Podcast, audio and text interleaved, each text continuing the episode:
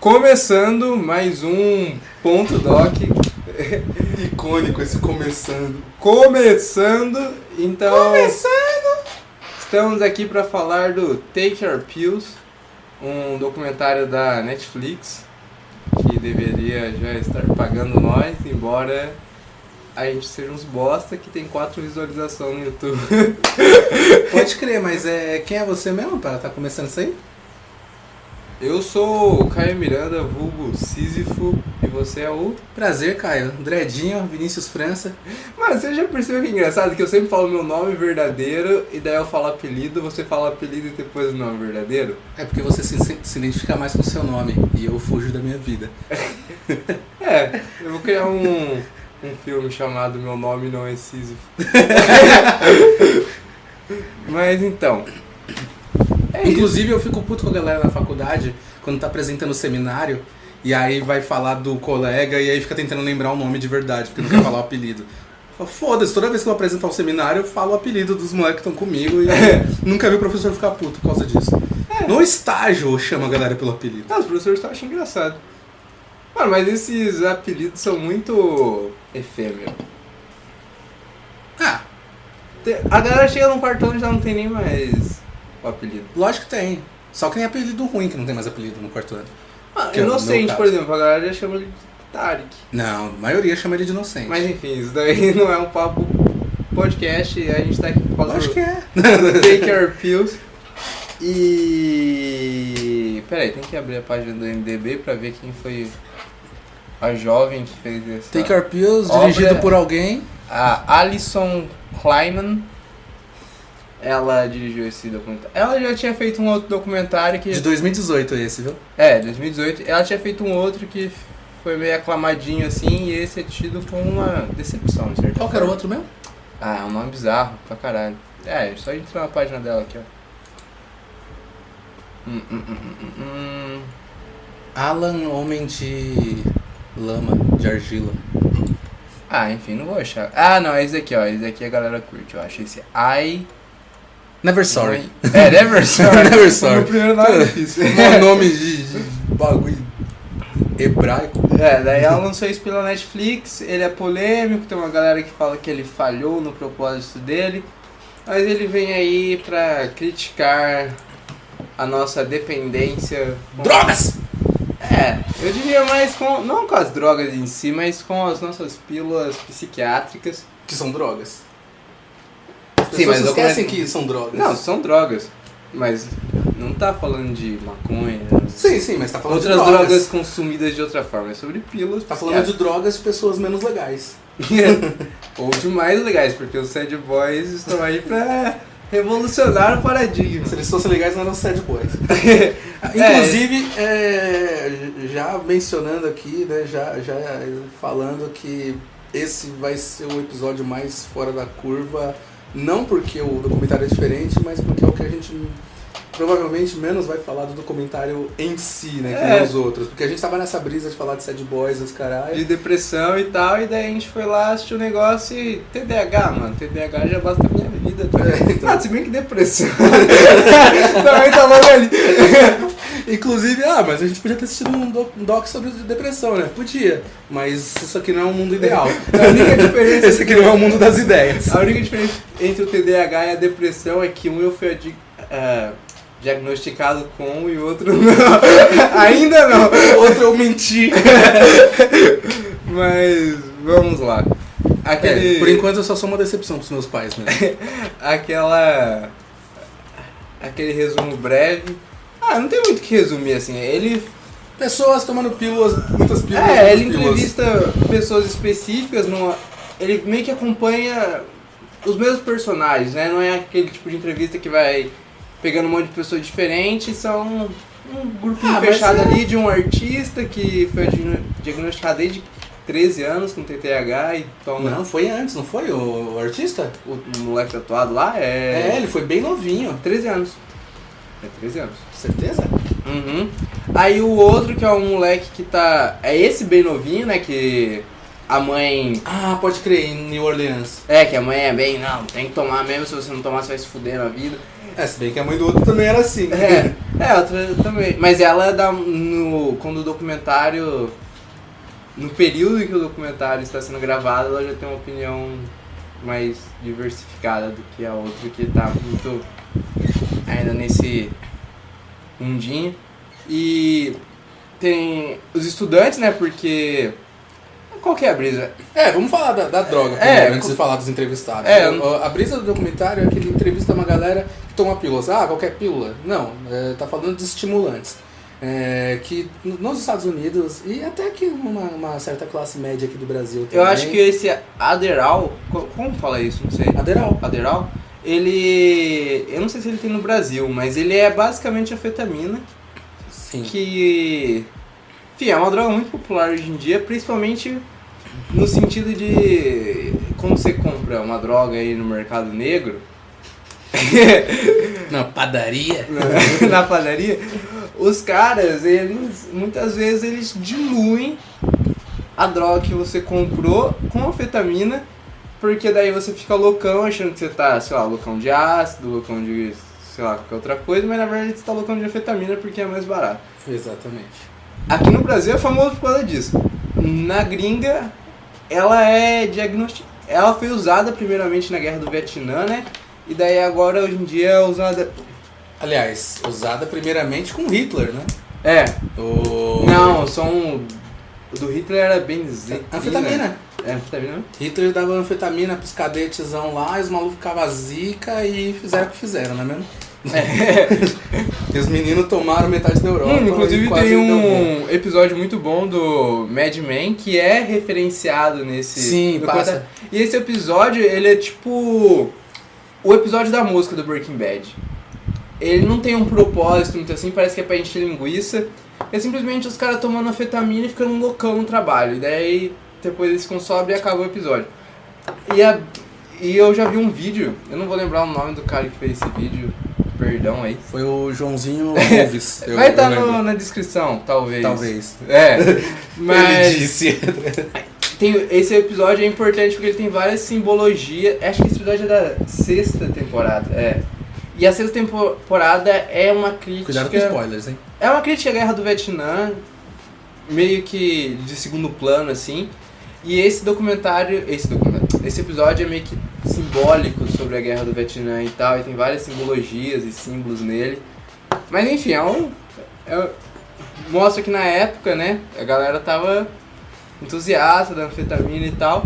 E daí hoje em dia é usada na psiquiatria com esse Aderal. E. E tem outras drogas também que. É o principal é esse, né? É, Mas o tem a, Aderal, a Ritalina. a Ritalina e o Vai Vence, que são muito mais comuns aqui no Brasil. Eu já tomei durante um ano inteiro. Não Essas- como Zé Droguinha, viu, galera? É. Calma. Não, Não que Como não Zé- seja. como Zé Droguinha, né? Porque a gente tem que parar de fazer essas hipocrisias droguísticas. como, como droguinha socialmente aceito. É, Zé Droguinha socialmente aceito. Tomava, Não como Zé Droguinha de humanas. tomava Ritalina e Vai Vence. Eu não senti aquelas brisas que, que o documentário fala, a galera achando muito bom e tal. Até tem um especialista que ele fez. Não, um- mas os caras falam que justamente não da brisa, né? Tipo, ajuda a concentrar, Não, os caras, dá energia, ajuda a concentrar, mas Mano. brisa, brisa ele fala que não dá. Mano, aquela abertura lá da galera falando, mano, eu sinto que eu vou dominar o mundo quando eu tomo, meu coração começa a bater mais forte, eu sei que eu sou um cara foda. Ah, mas aquilo era romantização. É, e daí tem uma parte também de um cara que ele administrou testes em crianças do, da Ritalina. Daí ele fala que um dia tava um entardecer bonito assim, ele falou, mano, vou experimentar essa porra. Ele tomou ele curtiu uma brisa. Não dá essas brisas, tá ligado? Então, mas toda Eu cheguei a tomar- brisa não era uma brisa da Eu brisa de droga, eu- era uma ó. brisa de você focar e fazer o que tem que ser feito. O psiquiatra aumentou minha dose umas três vezes. Eu cheguei a tomar umas doses um pouco mais fortinhas. Quantos não- miligramas por dia pra comparar com os caras do Era duas de 30. 60 ao dia? E não dava brisa. Uma vez eu misturei com energético e deu brisa. Mas. Viu? Foi seu então, você que faltou, faltou energético. Red Bull patrocina nós.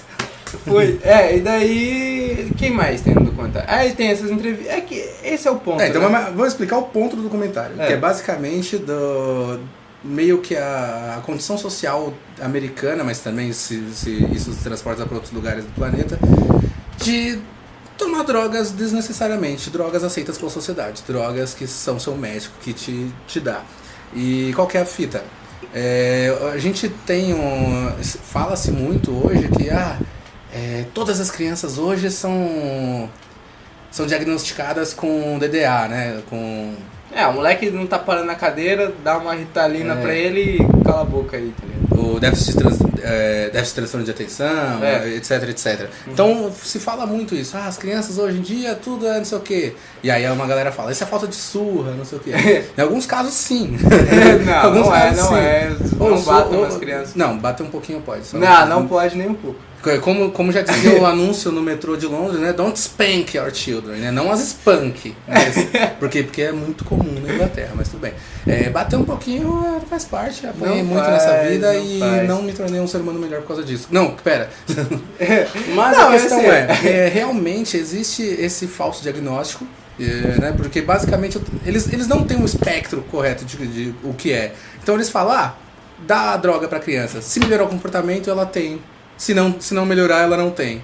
E é meio que melhora de todo mundo, porque né, o negócio te deixa mais focado, etc. Então, funciona, assim, medicamente Olha, eu acho que apresentar um, um resumo desse documentário é mais difícil porque ele não tem essa narrativa, assim.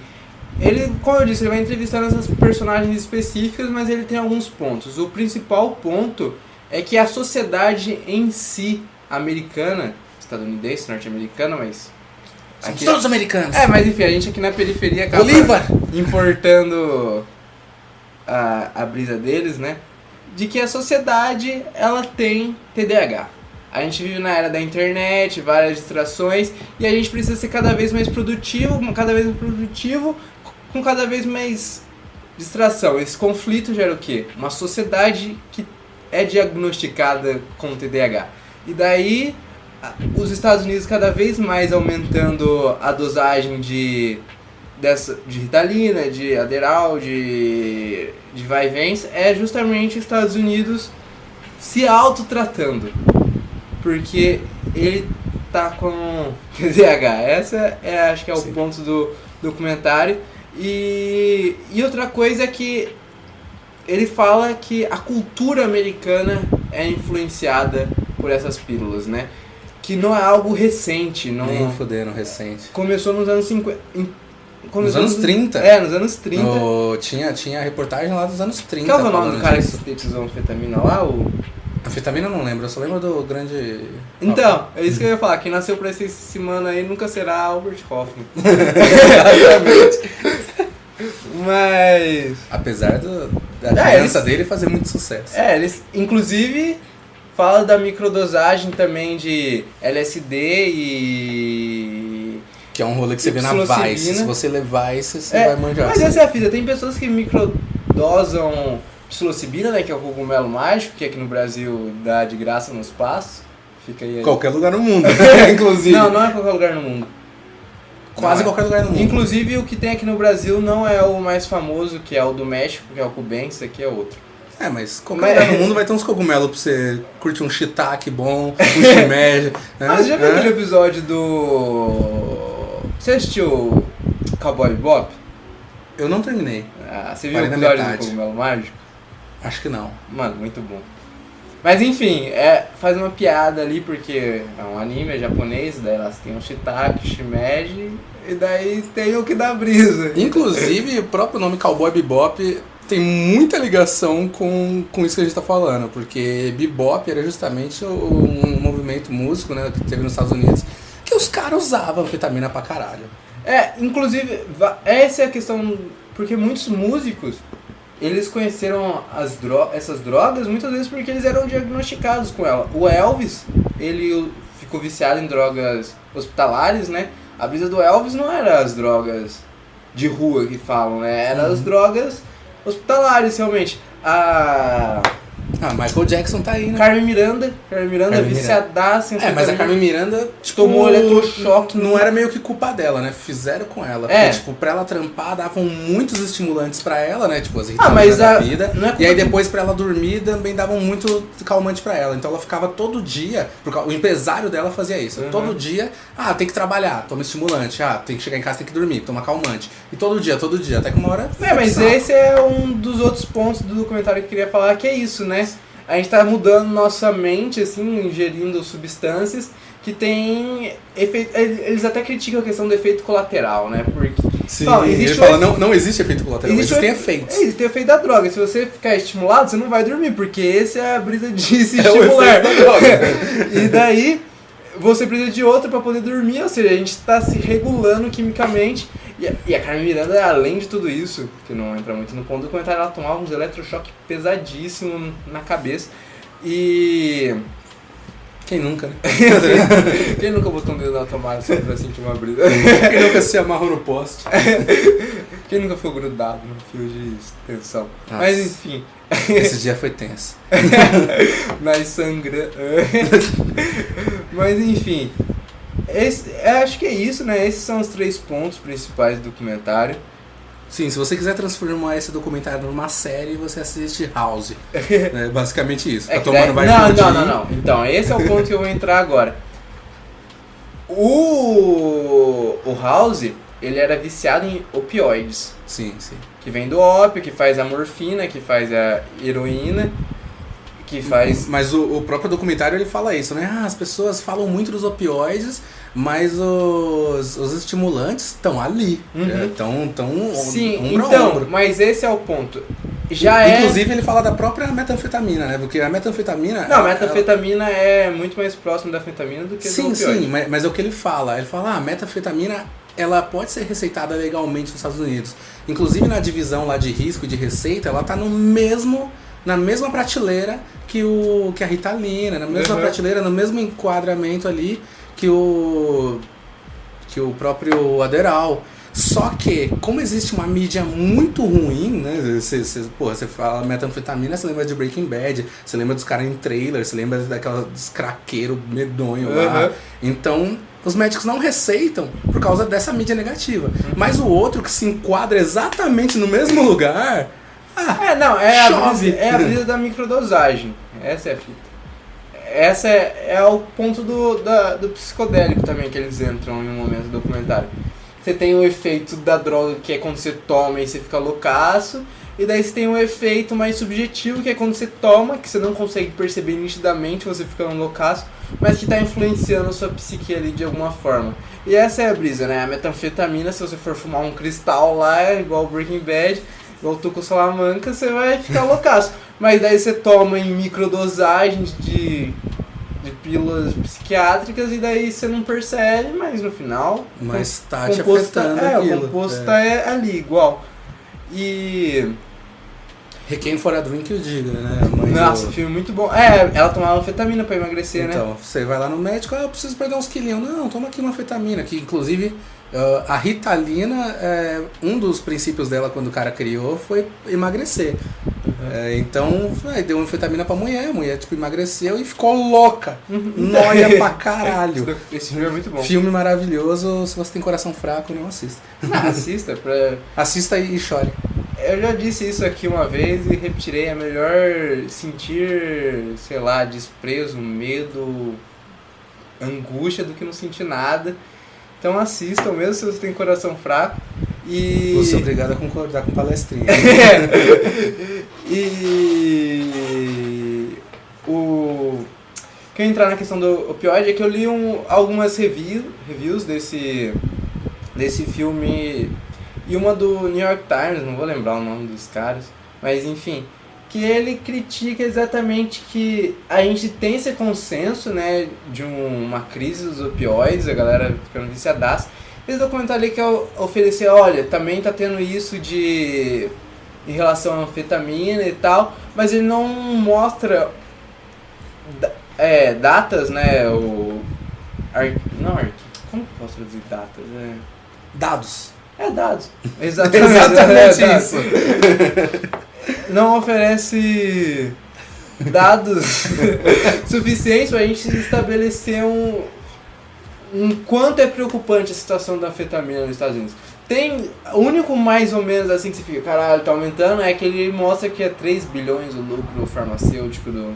É. 13 bilhões, Mas ele né? mostra, inclusive, que diminuiu o- a produção, né? Ele, É. ele dá, dá uns números bem mais altos, só que aí vai falar, ah, agora tem que ter receita. É, então, agora fica tem que não sei focando o quê. nessas histórias do individuais e tal, e não mostra exatamente como tá se espalhando na sociedade. Pô, E eu- cara, você devia pedir perdão pro Deus historiador, porque afinal, micro-história tá aí, né? Ginsburg chora agora. É, mas é porque você está oferecendo um ponto de, olha, isso aqui é tão preocupante quanto os opioides. Só que o opioide a gente tem um monte de dados falando, ó, caralho, tá aumentando pra porra, ela tá ficando viciadaça, e esse daí você não oferece nada pra sustentar esse ponto, tá ligado? E. A não ser esse dado de que é. É que 30 ninguém fez um transporte dos speeds É. ainda. Não, mas opioides não é só heroína, né? É o. Sim, mas é, é o que. Psiquiátricos também. Sim, mas é o que dá, deu o bom. Inclusive, assim, né? os benzos, eu acho que benzos são opioides, eu não tenho certeza. Não tô ligado. Mas é as drogas dos sad boys. E daí tá associada, a gente vai falar mais disso pra frente. Mas então, a, a- Inclusive, eu gostaria muito de ter chamado uma amiga minha pra tu gravar hoje, mas ela tá em outro estado e a gente meio que despreza o Skype, então, desculpa. Porque ela- faz farmácia, né? Pra... E. Ou, Não, abre então, outra breja. vamos. Se drogando com drogas lícitas pra falar sobre drogas lícitas que influenciam a sociedade. Ou seja, se drogando com drogas que influenciam a sociedade pra falar de drogas que influenciam a sociedade. Então, outra crítica que Só fizeram sad muito ao documentário, isso daí eu vi mais em comentários no Metacritic e tal, falando que ele não oferece a perspectiva de quem não se trata. Ele mostra assim, ó, como influenciou a vida dessa galera depois que começou o tratamento e tal, mas não mostram pessoas que não se tratam e são diagnosticadas com TDAH e muitas vezes levam uma vida cão de viver numa zona, de nunca ter horário, de não conseguir trabalhar, de tudo tudo desarrumado e a sociedade falando que a culpa é sua porque você não se esforça bastante. E tem inclusive pessoas que argumentaram que que esse documentário é desrespeitoso com pessoas que têm TDAH. Eu tenho TDAH, quer dizer, fui diagnosticado com, eu tenho muitas dúvidas porque o método foi muito pai, eu cheguei no É, psiquiatra. como todos, né? Tipo, você, você vê o documentário, é isso que ele fala. Tipo, ele, basicamente, ele, ele fala... A pessoa chega e fala, ó, eu quero tomar drogas. Aí fala, ah, eu tenho um emprego, eu sou uma pessoa funcional na sociedade. Ok, ele vai se virar bem, tome drogas. É, é disso que se trata Mano, o diagnóstico. Eu fui no psiquiatra e falei, mano, minha vida não anda muito bem, assim, se pá. Ele fez umas perguntinhas lá, eu respondi as perguntas, ah, você tem TDAH? Mano, como assim, cara? foi, literalmente, ele, tirou um panfleto e foi lendo as perguntas, eu fui respondendo, e foi marcando, eu assim, ó, que deu que você tem TDAH. É que não é TDAH o que eu tenho, né? É que TDAH inclui hiperatividade. Eu- Você tem, E eu- você é preguiçoso. é, eu tenho TDAH sem a hiperatividade.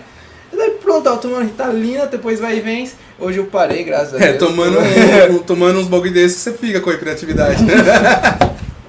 Exato. E, e foi isso. Mas, com certeza, tem pessoas que levam vidas muito ruins se não se tratam. Mas, por exemplo, é muito subjetivo mesmo assim. Porque um índio vivendo ali na natureza, no bem-estar das comodidades, das frutas e da mandioca, esse cara vai ter TD TDAH? Não, porque TDAH eu acho que ele é algo da personalidade. Assim, eu posso estar falando a maior groselha do mundo. Lembrando que ninguém aqui estudou nada, hein? É, Aqui é todo mundo vagabundo. Não, no máximo estuda história. e filosofia, e sei lá. Não, eu tô falando de estudar, tipo, academicamente. É. Ah, filosofia, eu pesquiso filosofia. Mas você não estuda academicamente, você não é ninguém no roteiro. Hum. Mas enfim. O. pois é. É, então. Perdi o ponto aqui, mas rola. É, O indião. É, o índio. Seria ser desatento seria algo da personalidade dele que não é uma doença, não tá fazendo ele ter uma vida de merda. O- faz você ter uma vida de merda quando você tá numa sociedade que fala que você Talvez tem. esteja, cara. Se você é um índio, um índio e você tá desatento, vai que você pisa numa cobra, tá? Pode dar mais bad Não, mas do que a gente imagina. A gente diagnostica com doença de que tá ali destruindo ao pouco, aos poucos a sua vida, porque a gente vive nessa sociedade extremamente organizada, e cada um tem o seu cubículozinho pra viver, que você vai no trabalho, você vai ter seu cubículo lá, você vai trabalhar 12 horas. 12 horas. Aí é um trabalho mais desumano. Mas, Ô, louco, tem galera que trampa É, 16 não, horas, é. né? Então, tamo Sim, mas a média, 8 horas. E. E é isso, assim. Daí, obviamente, a desorganiza- desorganização veio te fuder. Mas é, ainda assim é algo da sociedade. Ainda assim a sociedade tá intrinsecamente lá. Maybe, maybe. Mas o que eu acho que a gente. O ponto aqui não é. Ah, e outra crítica, né? Que eu queria. tô expondo aqui as críticas que eu li. Esse. Eu não lembro nem o jornal. Acho que é IndieWare. É. O cara ele argumenta que. O documentário.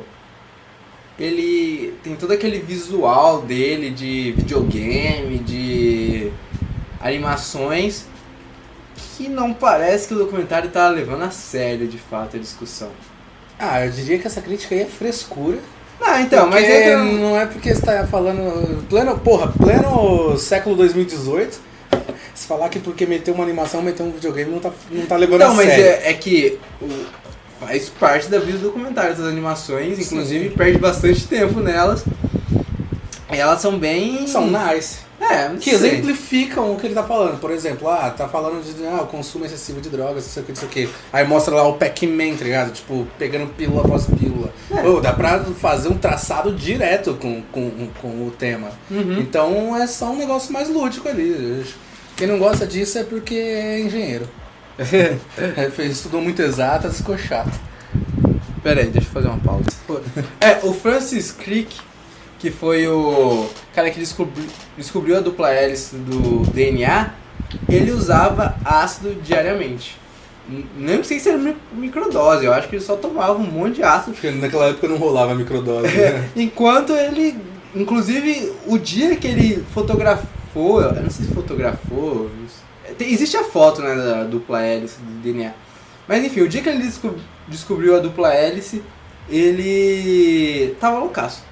E, Tá lá e por que eu tô falando isso? Porque numa parte do documentário o cara fala que antigamente a gente usava drogas pra sair do mundo acadêmico, né, de estudar pra caralho, e hoje em dia a gente toma pra estar ali estudando. O que não é bem verdade, né? Academicamente a Ah. galera sempre.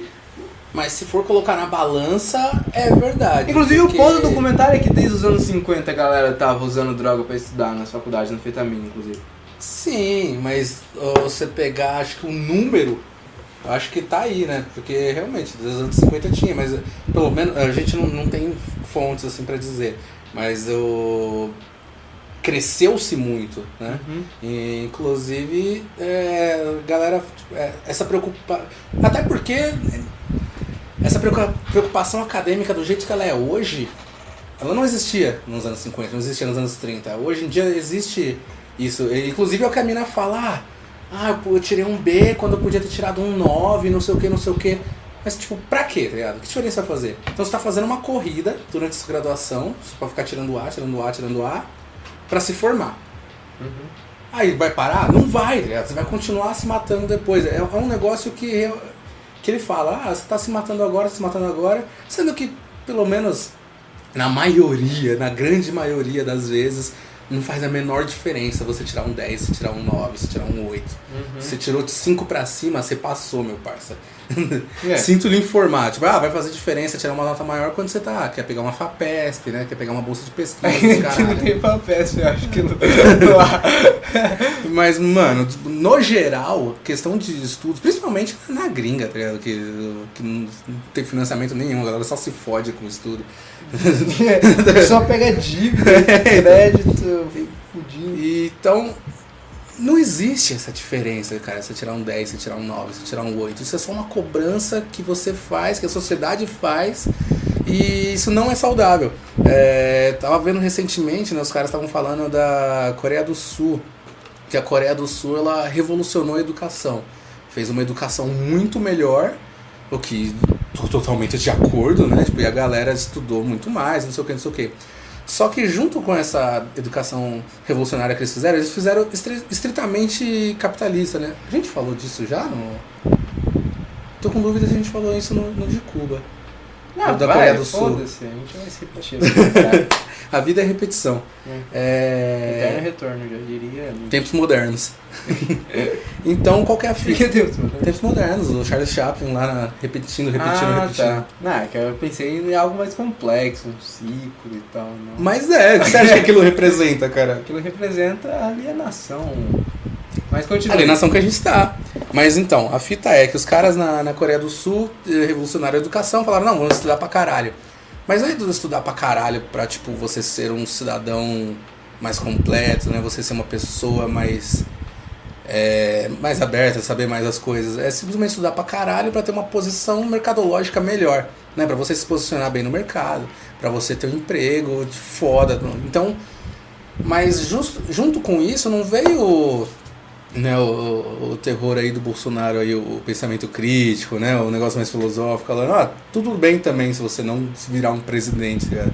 Então o que acontece é, a galera tem uma pressão muito grande para estudar, o que é bem comum, assim, tipo, você pensar no asiático no geral, você pensa Japão, você pensa China, isso acontece muito, mas a galera É, tem uma Coreia pressão... do Sul, a galera fala que vive uma tecnocracia, né? Sim, tecnocracia. Inclusive é um dos piores lugares do mundo pra se trabalhar, assim, né? Que a galera trabalha, tipo, que nem uns Uhum. filhos da puta. Sim.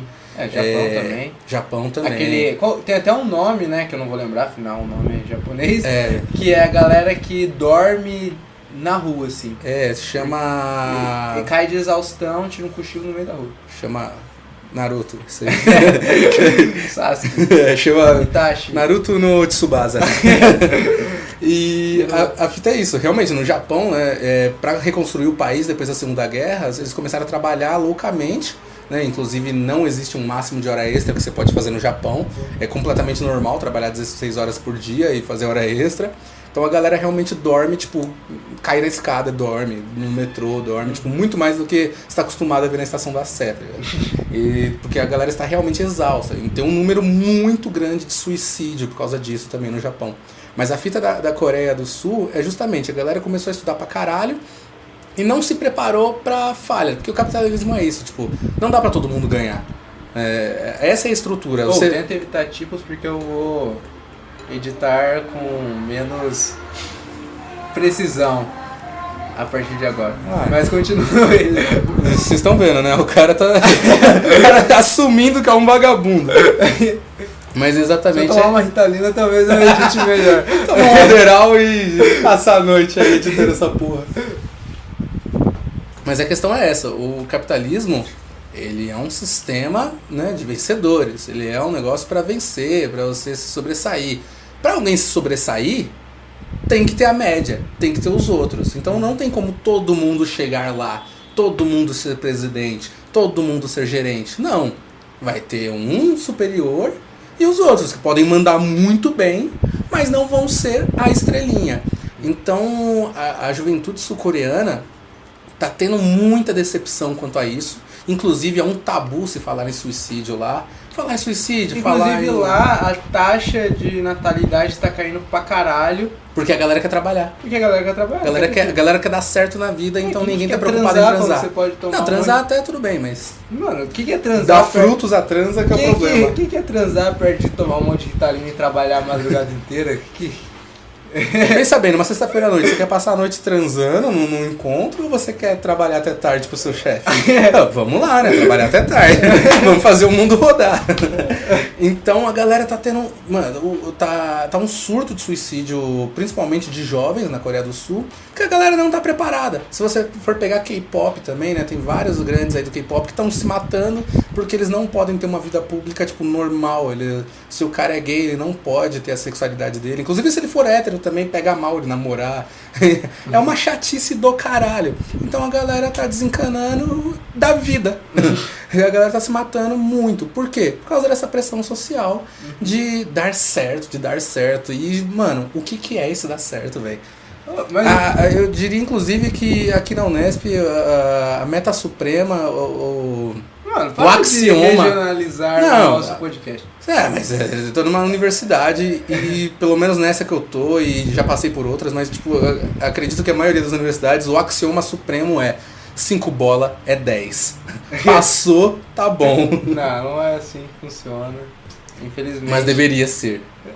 É, não sei, porque daí é muito válido também. Ah, eu não pegaria um avião que o piloto tirou 5, tá É, não, não Ah, pegaria. eu não pegaria o avião. Sinceramente. Ah. Mas. O... Você é o piloto, cara. Mas o meu ponto aqui, eu vou construí-lo a partir de Platão. E a, Nerd! e a República, o que, que o Platão ele faz na República? Ele constrói o que seria a sociedade mais racional possível, né? O conceito de justiça para ele é cada um na sua posição, ninguém se intromete na outra. Todo mundo tá ali fazendo as engrenagens girar Famosa alma de ouro, alma de prata, alma de ferro. Exato. E ele é perfeito, vai funcionar exatamente como deve funcionar, porque é racional. É como 1 mais 1 igual a 2. O Platão, a política dele na República é a razão, é a lógica, é o que vai funcionar. E daí eu vou para Aldous Huxley. Porque o que, que ele faz? Ele pega esse ideal de política do, do Platão e ele coloca no livro dele, que é Admirável Mundo Novo. Um dos. É. O, o livro dele sobre. O livro mais famoso dele, né? É. A Magnum Opus Sim, dele. exato. E. É, se bem que tem outros dele que chegam lá. É, o Porta da Percepção. Sim, tem vários muito Inclusive, a famosos. gente pode falar da Porta da Percepção aqui, que é sobre drugs. Sobre o Jim Morrison. Ma- Mas, é, o Mas Magnum então- Opus dele é, é o Admirável É. Mundo Novo. Então, continuando aqui. Ele pega exatamente as coisas que o Platão falou lá, de Que nunca vai ser tão bom quanto 1984. Chupa! Não, as famílias, né? As crianças, na verdade, são criadas mais pelo Estado que pelas famílias. As famílias É, não existe família. É, no Admirável Mundo É. Novo quase não existe família. Falar mãe ou pai era um palavrão. É, né? sim, não, é. Não, não é quase não existe, não existe. É, que eu- Todas as crianças são de proveta, É que eu tô todas as fazendo uma crianças são comparação com a laboratoriais. República e na República do Platão fica meio ambíguo se existe pais e mães ou não. Ok. Lembrando que a noção de família que a gente tem é muito diferente da noção de família que Platão tinha É. ou qualquer outra pessoa antes do século tipo 19, sei lá. É, A questão, a noção de família que a gente tem é extremamente recente, é extremamente diferente. Né? várias questões. É, Por É, exemplo, né, pra Platão, a o escravo era da família. É, a fam- E o escravo era de bem diferente não, do que a gente se tem. tipo Platão, né? Mas Sim, sim, mas, mas, mas os gregos, o escravo era parte do, do, do oikos, era, era parte da família. A, a família era constituída pelo, pelo patriarca, uma galerinha ali, né? Quem casou com a filha, não sei o que, não sei o que. Os escravos, os servos, era todo mundo ali, era Uhum. família, era o oikos. E. Então, ele segue exatamente o que, que o Platão fala na República, né? Tem essa questão da família, da cria... educação, né? O Platão dá muito ênfase de desde pequeno a gente tem que educar as crianças com música para absorver sensibilidade. Ele fala de atletismo para ficar forte, né? A geometria, porque o Platão tem uma tara por geometria, porque é exatamente o que ele fala sobre a política dele, né? É eterno. Se tem um crânio, se tem globos oculares, que são esferas, ou mais ou menos esferas, que vão corroer, né? Vão sumir, vão ser comidos por vermes, mas a lógica de uma esfera, ela é eterna. Igual a república dele. Existe um milhão, um milhão de governos que vão passar, vão sofrer golpes, vão cair, vão ser destruídos, mas o ideal de política continua sendo aquele que está oferecendo lá. É por isso que ele tem essa tara, né, por geometria. E ele fala toda essa questão da educação que tá lá no, no, no Admirável Mundo Novo, inclusive sobre educar desde criança pessoas de forma diferente para exercer suas funções diferentes, que é a educação dos alfas, dos betas, dos, dos gama, é tudo diferente, né? Que você pode ver em Formiguinhas, do Woody Allen. E qual que é o ponto do Huxley, né? Quer dizer, não sei se é o ponto do Huxley, né? Assim, minha É leitura o do ponto que você tirou do Huxley. É. Crítica a Huxley. ele Por tá, Caio Miranda. ele tá mostrando ali a política racional sendo exercida na prática. Porém, o que acontece com essa política racional que representa o bem comum do não o bem comum, é um conceito do Rousseau, mas o o bem maior do, do Platão. O que, que representa isso? Que mesmo nessas condições, a gente ainda tem a nossa condição humana. E a gente não consegue viver no perfeito, no funcional, nas engrenagens girando. Então a gente precisa se chapar pra caralho pra conseguir funcionar. A gente precisa mudar a nossa natureza. Que é justa- justamente a droga soma que ele oferece. A galera tá o tempo todo usando soma pra caralho. Soma era tipo sinônimo de felicidade. Se você não tá feliz, É. use soma. Que se traduz muito bem na sociedade americana, diga-se de Exato, é passagem. isso.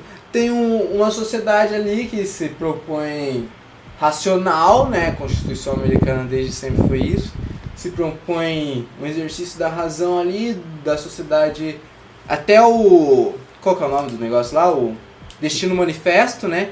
De que eles chegaram na Constituição braba, na Constituição perfeita, e daí eles vão oferecer pro resto do mundo, né? E daí é a jornada deles que foi usada né, como desculpa pra explorar o Oeste, né, e matar índio pra caralho, e hoje em dia é usado pra ir lá pro Oriente Médio e falar, ô, usem democracia e nos dê petróleo. Toma um pouco de democracia aqui, ó. É, toma um pouco de democracia e me devolva o petróleo, por favor. E, e é isso, eu acho. E mesmo assim, a galera não consegue. Não tem como você simplesmente criar uma sociedade racional em que as coisas vão funcionar como engrenagens, porque nossa condição humana ela não é utilitarista. E para ela ser utilitarista, a gente precisa fazer edições nela, que são justamente as drogas. Essa é a reflexão que eu jogo no ar aí. Top. Tá aí o TCC do menino. Ô, mas abre outra brecha. Bota. Mas acho que a gente já pode, por exemplo, falar de depressão, né? Aqui. É, vamos começar o sad boysismo. É, até porque a gente já falou de suicídio pra caralho. né? Então. Né? Abriu falando de suicídio. Foi? Uhum. Nem lembro mais. Cara, Caralho. do álcool. Se você tivesse tomado Ritalina em vez de álcool, você estaria, pá, ligadaço, assim, ó. A gente pode fazer o teste. Não Próximo pode. podcast, André. Não, mentira. Desculpa, mãe. Foi piada. Não, sua mãe apoiaria a Ritalina. Esse é o ponto do documentário, as mães apoiam. Não, não, não nesse tom. Quer tomar uma droga que sua mãe não vai te julgar? Tá aí, ó. O... Pede pra ela te levar no psicólogo. É isso. Fala, mãe, eu queria ir no psicólogo porque eu tô tendo tendências suicidas. Não, mentira. Bom, mas a gente tem que sempre fazer uns adendos com essa piada que quem leva uma vida de merda porque tem um TDAH muito forte, desculpa. É. Ah, inclusive, né, o- um dos argumentos era que o, o, o documentário ele não fala muito sobre quem tem e não leva essa vida. Mas ele dá uma olhada. Por exemplo, aquele mano que era programador, ele foi diagnosticado quando ele estava no exército. E o, cara passou pra ele, né? O, o, o médico do O exército. exército americano curte uma fentaminazinha. Curte, né? Aprendeu com na Segunda Guerra, com o Hitler. Viram o sufoco passaram. Falou, não, vamos dar pros nossos meninos É. também. O que, que eles têm que a gente não tem? A resposta era objetiva. Tá Que ódio todo mundo tinha. Mas a fita é. O cara foi diagnosticado quando ele tava no exército, aí ele tomou, não curtiu e passou anos sem tomar, vivendo a vida dele. Eu não curtia quando eu tomava Aí Ritalina. viu? Na hora que você for programar, você vai começar a tomar. Você fica já ligeiro. Tô começando o Tá programa. começando. No início. no início, ainda não tá passando pelas bad. E aí ele, em algum momento, né? Não, porque, trabalho o cara lá no Vale do Silício, né? Trabalhando pra caralho e tal. Então é uma vida diferente de programador do que aquele seu primo que formata computador. Então ele tava lá, varando a noite, programando. E aí tava foda, né? Porque afinal, mano, você varar a noite trabalhando com qualquer porra é foda. E aí alguém falou, ô, eu Tá tenho um vendo? Aderal aqui. Você quer? Ô, eu tomava, né? Eu tenho É, ele fez aquela famosa narrativa que justifica o seu ato. Né, que ele fala, ah, eu teoricamente tenho É, a eu- prescrição médica, então suave eu tomar. um. Aí ele tomou, viu que funcionou bem pra caralho pra ele programar e passou a ser um usuário mais hard, né? E tomou, tomou, tomou, tomou. E aí ele fala, ah, hoje eu tenho isso, eu tenho aquilo, eu conquistei isso, conquistei Mano, e aquilo. ele- esse cara e é a- eu não teria conseguido sem o Aderal. Eu acho que esse cara é o mais nóia do documentário, porque todo o resto toma e às vezes esquece de tomar. Ele, mano, o cara é metódico pra tomar a droga dele. Ele inclusive não to ele Não toma suco de laranja pra não afetar no remédio. É, e ele toma proteína depois. Não, antes, né? Porque senão destrói o. Não, então, é- ele toma proteína, toma whey, né? Parece até que ele é bombado, mas não, ele é magrelo mexe com o computador. Não, ele não é magrelo. Ele é magrelo mexe com o computador. É um estereótipo e respeite-o. A menina dele é gata, não é estereótipo. É, quem é magrelo não mexe com o computador não pode ser uma mina gata agora. Ah, ó, ó você sendo um cuzão. O Eu nerd estou- de hoje é o cara rico Eu estou me auto-referindo. É que você é inútil. Você ainda não tem um emprego que te paga bem e você pode sair e conhecer pessoas legais. É, a fita é. Então ele era um, bem estereótipo mesmo, né? Nerdão tal, Big Bang Theory, talvez não tão nerd, mas ah, ele tomava whey de manhã porque era um melhor, assim, pra não interferir no remédio. Ele gostaria de tomar um suco de laranja? Gostaria, mas aí é muito ácido e pode destruir um pouco da, da- das enzimas, proteínas, o caralho que for. Eu não sou biólogo nem farmacêutico, então foda-se. Aí, por exemplo, tem o outro cara que é o artista, que ele toma desde criança e ele não gosta nem fodendo. Ele, no, no não, ele final do- gostava. Mas daí ele começou a perceber a bad e ele tá tentando reduzir, tomar menos, Ah, vai é meio que ele fala que ele nunca gostou. Ele dá a entender que ele nunca gostou, ele tomava obrigado e tal. Não, ele fala que ele curtia, que ele chegava na escola e falava, eu preciso usar drogas pra ficar suave, tá ligado? Não, então, E daí mas ele era isso é um jeito dele deixar normal. Não é que ele gostava, ele falava, ah, era um... Sou- Sei lá, que nem quando você tem, sei lá, seis Eu anos, tive usa brisa. óculos, aí você fala, não, uso óculos, eu enxergo melhor que vocês. tá?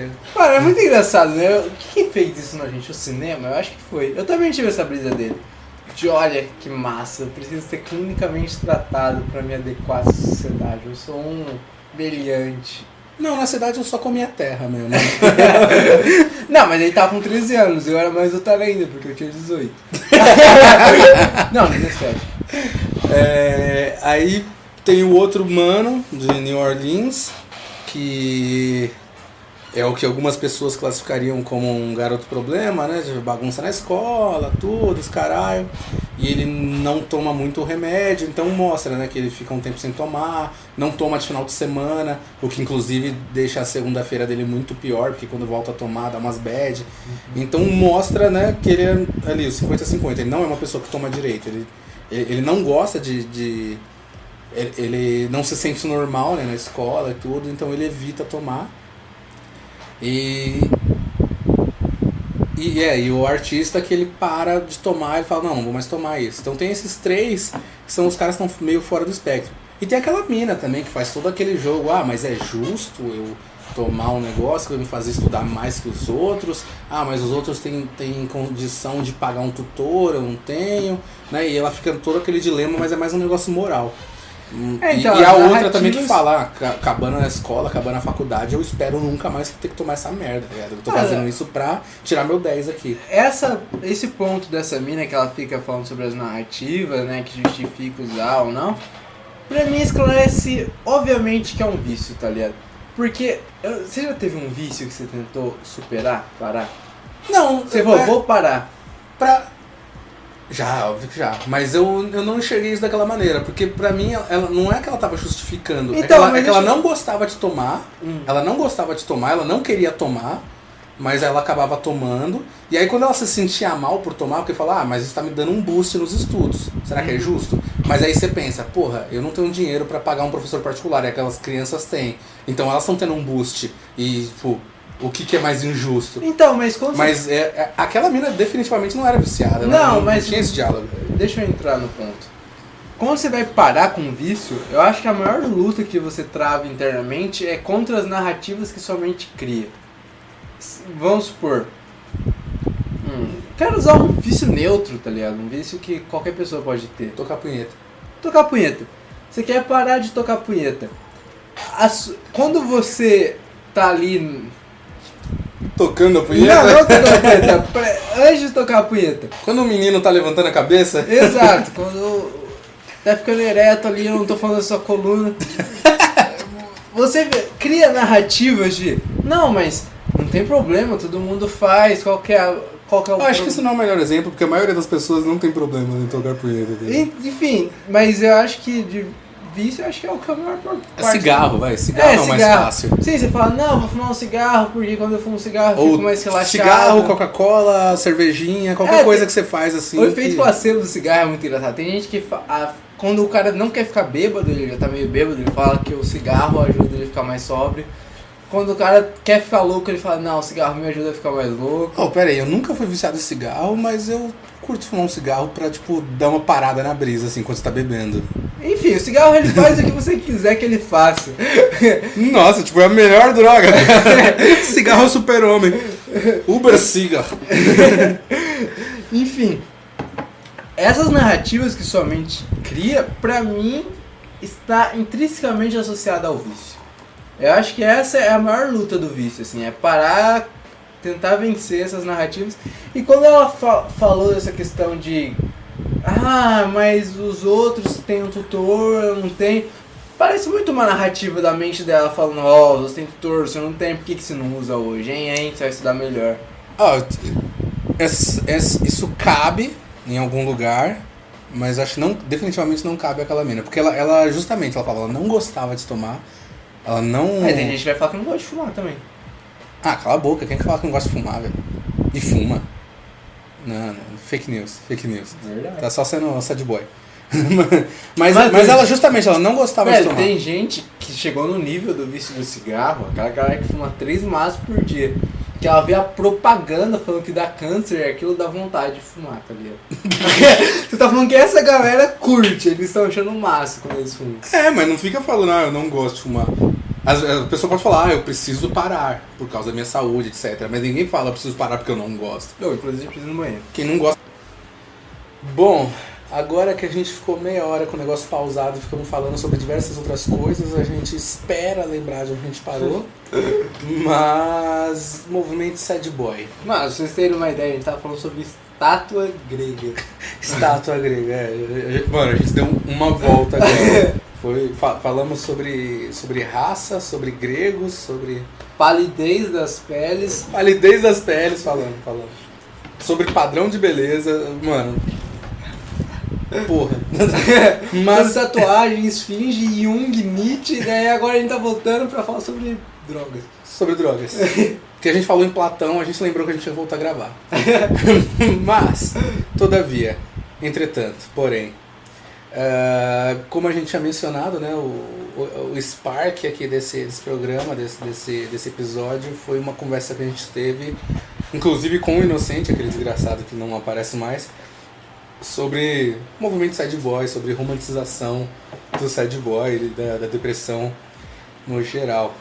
Mas infelizmente esse documentário não fala das drogas clínicas que a gente queria. Ah, então você queria drogas, então. Não, eu queria as drogas antidepressivas. Mas a gente foi cometer DH, foda-se. É. Então, basicamente. É isso. É Falou. então, mas sei lá. Eu acho que a nossa sociedade ela estabelece padrões que nós, enquanto humanos, com a nossa psique padrãozinha, não, não tem como todo mundo alcançar, tá ligado? A felicidade, por exemplo. A felicidade, no caso desse documentário, é muito mais a questão da funcionalidade, né? Mas a felicidade eu acho que é outro, outra questão que a gente está constantemente se drogando, tanto clinicamente como não, né? Se fumar um cigarro, você Ah, tomar uma café que seja. breja, Tom- é, Tomar Coca-Cola pra caralho, tomar cerveja pra caralho, tomar café pra caralho. É sempre em busca de algo que não é o seu estado normal. uhum. Né? É o que.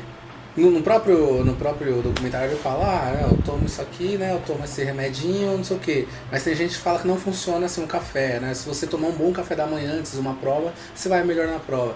Então é isso, tem coisas que vão alterar o- o- a sua química. Então, porra, se você tomar um café, vai alterar a sua química. Se você tomar um Vicodin, vai alterar a sua química. né? E daí a gente tem esse ponto divergente que eu falo que a nossa sociedade prega a felicidade para um caralho. E daí a gente tá constantemente preferindo ficar dopado do que ficar triste. Mais uma vez lembrando do, da soma, né? Do Admirável É Mundo como Novo. se fosse um estado maldito e um outro estado completamente almejado, que a gente precisa sempre estar se transferindo. Né, de tristeza e felicidade. Tristeza, você não pode ser triste, você tem que ser feliz. É, toda vez que você tá triste, alguém chega em você e fala, nossa, por que você tá triste? Tipo, querendo corrigir isso. Não que, que a pessoa esteja errada, né? Tipo, a pessoa tá preocupada com você. Mas a gente pode ver isso como um sintoma social. Que se uma pessoa está triste, você logo quer remediar isso. Se você vê seu amigo triste, sua mãe triste, quem for triste, você vai lá tentar alegrar aquela pessoa. E eu vejo essas romantizações da tristeza que rola aí, principalmente atualmente no, na música trap, dos trappers, sad boy, o caralho, como uma antítese na, na brisa do Hegel de contrapor que o ponto que a sociedade faz de almejado é a felicidade, tristeza é uma má funcionalidade, né? Assim como você tem uma catarata no olho que o médico vai, médico vai resolver, como o motor emperra que o mecânico vai resolver, você tem uma tristeza que um médico também vai resolver. Um contraponto a isso, você tem justamente esses movimentos de romantização da tristeza, de assumir como, não, eu sou triste realmente, eu não gosto da vida, com uma antítese a isso no sentido de afirmar aquilo que está se contrapondo ao ao atual, ao ponto que está sendo afirmado pela sociedade. Você tem uma opinião diferente, você acha que a sociedade, na verdade, intrinsecamente romantiza a tristeza, né? Não, pera. Não. Eu concordo que existe sim o, o- essa busca eterna pela felicidade na sociedade, né? Que existe uma, uma supervalorização da, da felicidade que, que beira uma loucura, né? Que você não pode ter outro sentimento que não seja a felicidade. Não é à toa que a sociedade americana ela está mergulhada em Xanax, em etc., em opioides, em anfetaminas, os caralho, para as pessoas serem funcionais e felizes. Né? Não é à toa que o livro de autoajuda venda tanto, não é à toa que essas, né, a gente esteja do jeito que está, porque existe essa, essa, essa procuração aí né, pela, pela felicidade. Mas eu também acho que esse movimento sad boy é algo que está em alta pra caralho, que as pessoas romantizam. Sim, Do trap- mesmo jeito que as pessoas procuram a felicidade, as pessoas romantizam a É, tristeza. trap é a música mais escutada, eu acho, hoje em dia, né? não sei. Não, não, não é. Não, mas Trap é, não. é porque hip hop é a música mais escutada hoje em Sim, dia. finalmente passou o rock. E trap. Mas é um nicho, né? O trap é um nicho dentro do hip hop. Não, mas. Pera lá. Principalmente falando em É o, boysismo. não, o movimento, o sucesso do hip hop hoje em dia não é mais o boom bap, é o trap. O trap é o que tá produzindo mais novos artistas, que tá conseguindo mais visualizações no YouTube, no Spotify. Você pega um clipe de trap, tem, sei lá, mano, 40 milhões de visualizações. Tem, tem, mas ainda não acho que é o. Principalmente partindo pra que a gente quer chegar, que é sad boys, definitivamente não é o nicho né, o mais explorado. Tá crescendo pra caralho? Tá crescendo pra caralho. Mas não cresce tanto que eles vão morrendo, né? Não, mas a morte ajuda a crescer. Ajuda a crescer pra caralho. é verdade. O... Mas Estava é aqui do feat que lançou entre Lil Peep e Temptation e ambos já estão mortos. E ambos já foram pro abraço. Mas existe sim uma romantização muito grande, principalmente na internet, principalmente nas redes sociais. Inclusive, é, se você tem algum amigo que sofre de depressão, alguma coisa, provavelmente ou possivelmente você já viu algum post né, que é bem naquele sentido, que as pessoas ficam romantizando a depressão, ah, não sei o que, que bonitinho, que bonitinho. Quando conhece uma, alguma pessoa que realmente tem depressão algum outro transtorno, aí fala, ah, essa pessoa é louca. Então, porra, existe a romantização. As pessoas ficam naquela, ah, que bonitinho, que bonitinho, que bonitinho, quando tá vendo um, um lado mais dramatizado, um lado mais artístico. Quando tá vendo o real, quando se depara com uma pessoa que tenha, tem alguma característica assim, fala, ah, não, aquela pessoa é louca. Isso existe muito. Existe muito, mas eu acho que essa hipocrisia ela não vem só da romantização. Ela também vem da galera que prega a felicidade. Por exemplo, a gente vê setembro, ama... amar- é setembro amarelo. Amarelo. de contra o suicídio, de ajudem e tal. Mas a real é que o cara que se mata, claro, tem um milhão de exceções e tal. Mas o cara que se mata não é só o seu amiguinho que tá lá com você e de repente teve uma bad trip. O cara que se mata muitas vezes é o esquisitão, tá ligado? É aquele cara que você afasta de você, que você não quer muito contato, que você ignora e você não ajuda esse cara, tá ligado? Você ajuda o seu amiguinho ali que ficou triste. Eu acho que essa hipocrisia também vem da galera que defende a felicidade. Sim, mas é, é- tem a diferença entre defender a felicidade e a romantização do- da tristeza, né? Inclusive, para tornar um pouco mais palpável, né, a gente ter números, vamos lá, no Brasil, em torno de 17% da população já pensou em algum momento da vida em se matar. Pensou. 17% só? É, é. Acho Dos que- que assumem, né? É, 17% assume que já pensou em se matar. Mano, pra mim, pensamento suicida é um bagulho. É uma terça-feira. Não, não é uma terça-feira, mas é algo natural da humanidade, assim. De você pensar, mano, existe a vida, existe a morte, por que, que eu opto a vida, por que, que eu não opto a morte, tá ligado? Não, mas uma coisa é você ponderar né, o que é a vida o que é a morte, outra coisa é você pensar em tirar sua vida. É. É, é Cogitar, diferente, né? né, É, pensar, falar, ah, não, seria melhor se eu me matasse. Uma coisa é você falar, ah, velho, essa vida tá uma bosta, se eu morresse, ninguém ia notar a diferença. Outra coisa é você, e se eu tirasse a minha vida? Você pensar. Você não precisa nem agir. Mas é exatamente isso. Então, é em torno de 17% das pessoas já pensaram em se matar né, na sociedade brasileira. Em torno de 5% já chegaram até planejar, né, já foram um pouco mais adiante, planejaram. E um pouco menos de 2%, eu acho que 1,8%, sei lá, já tentou. Tem o suicídio acidental também. né? Você Você toma... quer o do Bojack? Não, você tá com uns pensamentos bad vibe, você toma várias. Acho que foi o caso do Peep, inclusive. Aí você toma vários antidepressivos e coisa pra dormir, e daí você morre, tá ligado? Mas você tava tentando se matar? Mano, a brisa é. Eu acho que nesses pontos, quando você toma essas drogas justamente porque você tá tendo vários pensamentos bad vibe, que sua vida é uma merda, e você quer simplesmente que isso apague, que você durma, que eu acho que morrer é simplesmente um adendo, assim. Tá ligado? Se eu cara, morrer, eu- melhor, tá Eu ligado? acho que isso meio que simplifica, porque você pode fazer várias coisas que você não tá gostando e isso acabar te levando à morte sem ser um suicídio. Por exemplo, é, eu não gosto de andar devagar, de moto ou de carro. Não gosto. Eu acho uma bosta. Eu acho realmente triste, eu acho depressivo andar 50 por hora. Uhum. Então eu corro pra caralho. Mas se um dia eu bater e morrer, não dá pra falar que foi um suicídio, tá? E é exatamente a mesma coisa. Tipo, ah, eu não gosto de andar devagar, eu acho muito mais legal a vida quando eu tô correndo, então eu corro. Então, ah, eu corri e morri? Não, é um suicídio. Mas é muito diferente. Você não pode falar que você tá correndo de carro ou de moto porque você acha que sua vida é uma bosta e você quer ser- Posso sim. Respeita a minha vida. Não, tá, mas você não acha que. Sei lá. Inclusive, todas as vezes que eu realmente tô mais bad, que eu tô com algum problema, eu saio pra dirigir. Quase todas as vezes. Mas você já cogitou, por exemplo, quando você tava nessas ondas de. Tem, tem um ditado que diz que a melhor maneira de esvaziar a cabeça é um tanque cheio. Mas já cogitou um. Ah, se eu atropelar. Se eu morrer atropelado aqui agora. Um acidente de trânsito, na verdade, não é atropelado, que não tá a pé. Melhor. Não, melhor não. Então, acho é um diferente. É, então, mas você tá assumindo que ele pensava isso, entendeu? Você, As né, a pessoa- dele ah, falam. Não, mas isso, isso, mais uma vez, é a romantização do. Se a gente for ver. Ah, né, as letras deles falavam isso, mas a maior parte dos, casos de suicídio são as pessoas que estavam bem e tal, não dava indício e de repente se matam. Porque não é isso, né? É, mais uma vez, esse negócio que tá rolando. É, tem aquela brisa dos Estados Unidos lá que. Não sei se foi uma pesquisa, nem sei onde eu vi isso. Esse é o dado menos confiável pos- possível que você vai ouvir hoje. Mas que. Meu pau tem 20 centímetros, esse é mais. esse é mais sentido.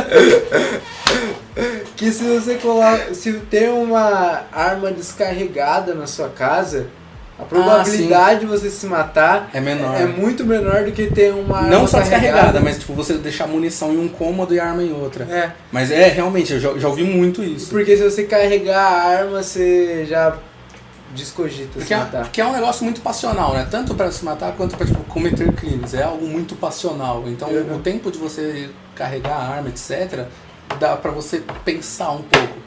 Então, é, é isso mesmo. É... Nossa, eu ia, eu ia dar outro dado agora. Esqueci. Ah, não. Dado é, confiável é, igual. outro dado confiável. É, porque disse também que ah, a pessoa está em depressão, ela está na bad, você está percebendo que ela está na bad e de repente ela melhora. Você fala, ah, acabou, né? Então melhorou. Muitas, muitas vezes uma pessoa que é, tá pensando em suicídio e aí quando ela bola o plano, ela decide como fazer, ela aparenta uma melhora, porque ela meio que tá aliviada. Uhum. E aí quando ela tá lá melhor, aparentemente ela se mata. Você fala, não entendi. Mas ela tava melhor justamente porque ela já tinha decidido aquilo. Ela já tá. Você vê, né, o. A gente foi no show do, do, do, do Linkin Park lá, tava lá Uhum. o Chester tranquilão, aquela hora cantando. é, de repente morreu. Aí fala, mano, do foi nada. no show do Linkin Park. Quando já não era mais o auge. É. Não, eu não fui pelo Link Park, eu fui por todas as outras bandas, inclusive chamei os caras várias vezes pra ir embora enquanto o Link Park tava tocando, porque eu tava achando aquilo muito depressivo. Eu fui porque eu tinha acompanhado minha irmã, mas acabei nem ficando perto. né? Eu fui pra ver o Ghost. É nóis, caralho. E o Five Finger Death Punch. É nóis, caralho. Eu conheci o... essas bandas depois, quando eu tava voltando de ônibus. Ah, vou baixar uns álbuns pra ouvir. Inclusive, esse menino era a pessoa mais improvável de ir no show. Eu falei com todo mundo, falei, ô, você curte tal banda? Curto. Curte tal banda? Curto. Vamos no show? Não vou poder ir. Aí eu cheguei nesse menino, você curte tal banda? Não conheço. Curte tal banda? Não. Ah, é que eu queria ir no show. Ah, eu vou. Porra! Foi muito engraçado.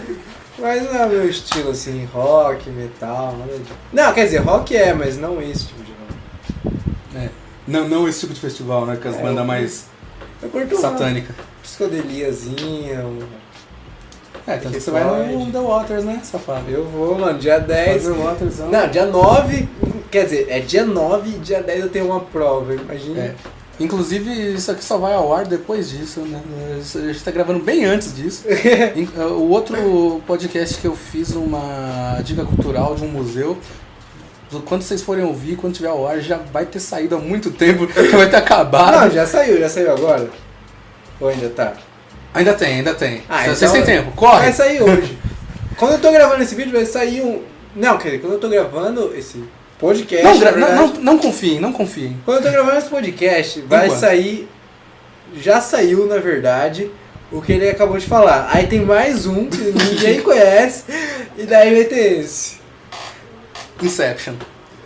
Mas voltando, é, tem, tem, justamente isso, né? Disse que quando uma pessoa ela vai cometer suicídio, ela, ela está depressiva e tal, quando ela faz o plano, né? Quando ela elabora tudo, ela apresenta uma, uma aparente melhora, porque ela meio que está aliviada. Mas suicídio é isso? Não sei também. Elaborar um plano perfeito? Não, não é elaborar um plano perfeito, mas por exemplo, ah, eu estou né, tô com vontade de me matar, eu não quero mais viver. Então tô na bad.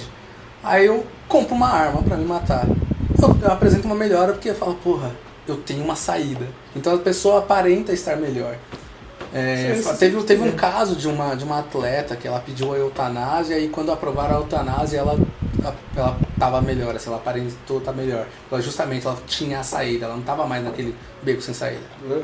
E falam também, por outro lado, da pessoa que começa a fazer o tratamento para depressão, porque assim, quando, quando você tem depressão, não é simplesmente uma tristeza, né? É uma falta de, de energia, né? Uma falta de, de vontade. Então, existe casos da galera começa a fazer tratamento para depressão. E nessa E aí, depressão a- também, primeiros- fala suicídio. Hã? Não é só depressão também. Por exemplo, bipolaridade. Sim, sim, mas né, num nicho específico a depressão. Uhum. Então existe esse caso da galera que tem depressão, começa a fazer o tratamento, melhora, mas o que acontece? Né, como você começou a fazer o tratamento, é um negócio mais recente, melhorou a sua questão de energia, mas ainda não melhorou sua vontade de viver. Então agora você tem energia e não tem vontade de viver. E é aí que as pessoas se matam. Porque antes elas queriam morrer, mas não tinham energia para se matar. Tem aquela brisa da depressão altamente funcional, que você tem uma bad terrível, somente no tempo todo falando que sua vida é uma merda, e daí você precisa fazer um monte de coisa pra não cair na bad. Daí você fica trabalhando, você fica estudando, produzindo coisa, mas na real é só uma pra se ocupar sua mente porque você tem depressão, na verdade. Justo. É um, é, um, é um espectro muito grande, não dá pra gente colocar tudo numa caixinha. É assim, É, tem, tem o caso né, de pessoas bipolares. Vê aquele cara lá nos Estados Unidos, bipolar, que sequestrou um avião e, e, começou a dar cambalhota e depois jogou, não- você viu? Te- Teve recentemente, o cara nos Estados Unidos sequestrou um, ele era mecânico de avião, hum, não me lembro de qual empresa agora. Ele era mecânico, ele pegou um jatinho e começou a dar umas cambalhotas e tal, né? Sequestrou, a galera até botaram uns caças junto, porque a galera pensou em abater, porque achou que era terrorista, né? Tudo hoje em dia é terrorista. E aí viram que não, o cara só tinha. Ele era. Ele é, tinha bipolaridade. E ele inclusive falou umas fitas, é, se eu sair dessa, eu tô ferrado, né? Não, não sei o que. Ele tava tranquilão no rádio, tranquilão. E aí ele jogou o avião lá no, numa ilha pra Morreu? morrer. Não morreu, ele jogou o Teve avião. aquele cara na Europa também que era copiloto, ele assumiu. não- era uma bad, assim, tinha depressão e jogou- fundou o avião e morreu. Com uma galera? Cusão. Era. Se você quer se matar, morra sozinho, não mate os outros. Hum. Isso é coisa de daqueles americanos que entram em escola. Não faça isso. Mas, não sei se mate também, galera. Depende Ô, vamos lá, né? É, não se mate, de forma alguma. Mas se for, tá né? Mas a gente, tem sozinho. a gente tem que avaliar a questão que muitas vezes a depressão não é simplesmente a minha vida é uma merda, tem várias formas de atingir a tristeza. sim. Por exemplo, a Tem, vida não tem faz sentido. porn, né? Tem. Não, mas isso ainda é tipo, ah, minha vida. Eu tô falando tipo, pra caralho, foda-se. Não Foi- foi um editarei. tipo só, tá tudo bem. E isso ainda é, ah, aconteceu uma merda na minha vida e pá e tal. Mas tem a depressão que não é só isso, a depressão niilista, por exemplo. A vida não importa, nada faz sentido, a vida é sem graça. Sim, tem. E daí, mano, você- foda-se, vai tem a galera que, ah, eu não tenho motivo para estar vivo. Logo, esse é um motivo para estar morto. Uhum. Existe isso. É, enfim, daí você para de se importar com a vida alheia também. Não existe só simplesmente, oh, eu tô triste, vou me matar. Existe um, mano. É, é, é isso, né? Um grande espectro. né? É, essa é, é a brisa, né? Nossa mente, ela tem um milhão de possibilidades de chegar em conclusões que parecem parecidas, né? Mas que os caminhos são feitos de forma completamente diferente e tal. Sim, é, a gente é extremamente complexo, né? O cérebro é uma puta de um computador aí, boladão. e- É, o Jung falava que a mente, a consciência humana, né? Ainda estava em fase de teste, né? A brisa dele é que a gente ainda está muito influenciado pela nossa inconsciência, né? E que a consciência em si ainda está na fase de teste, é, é recente na natureza. Nossa, isso me lembra muito uma brisa que é aquela. Que é meio que aquele rolê do. do qual que é o nome do, do, do ator que faz o Ace Ventura? O,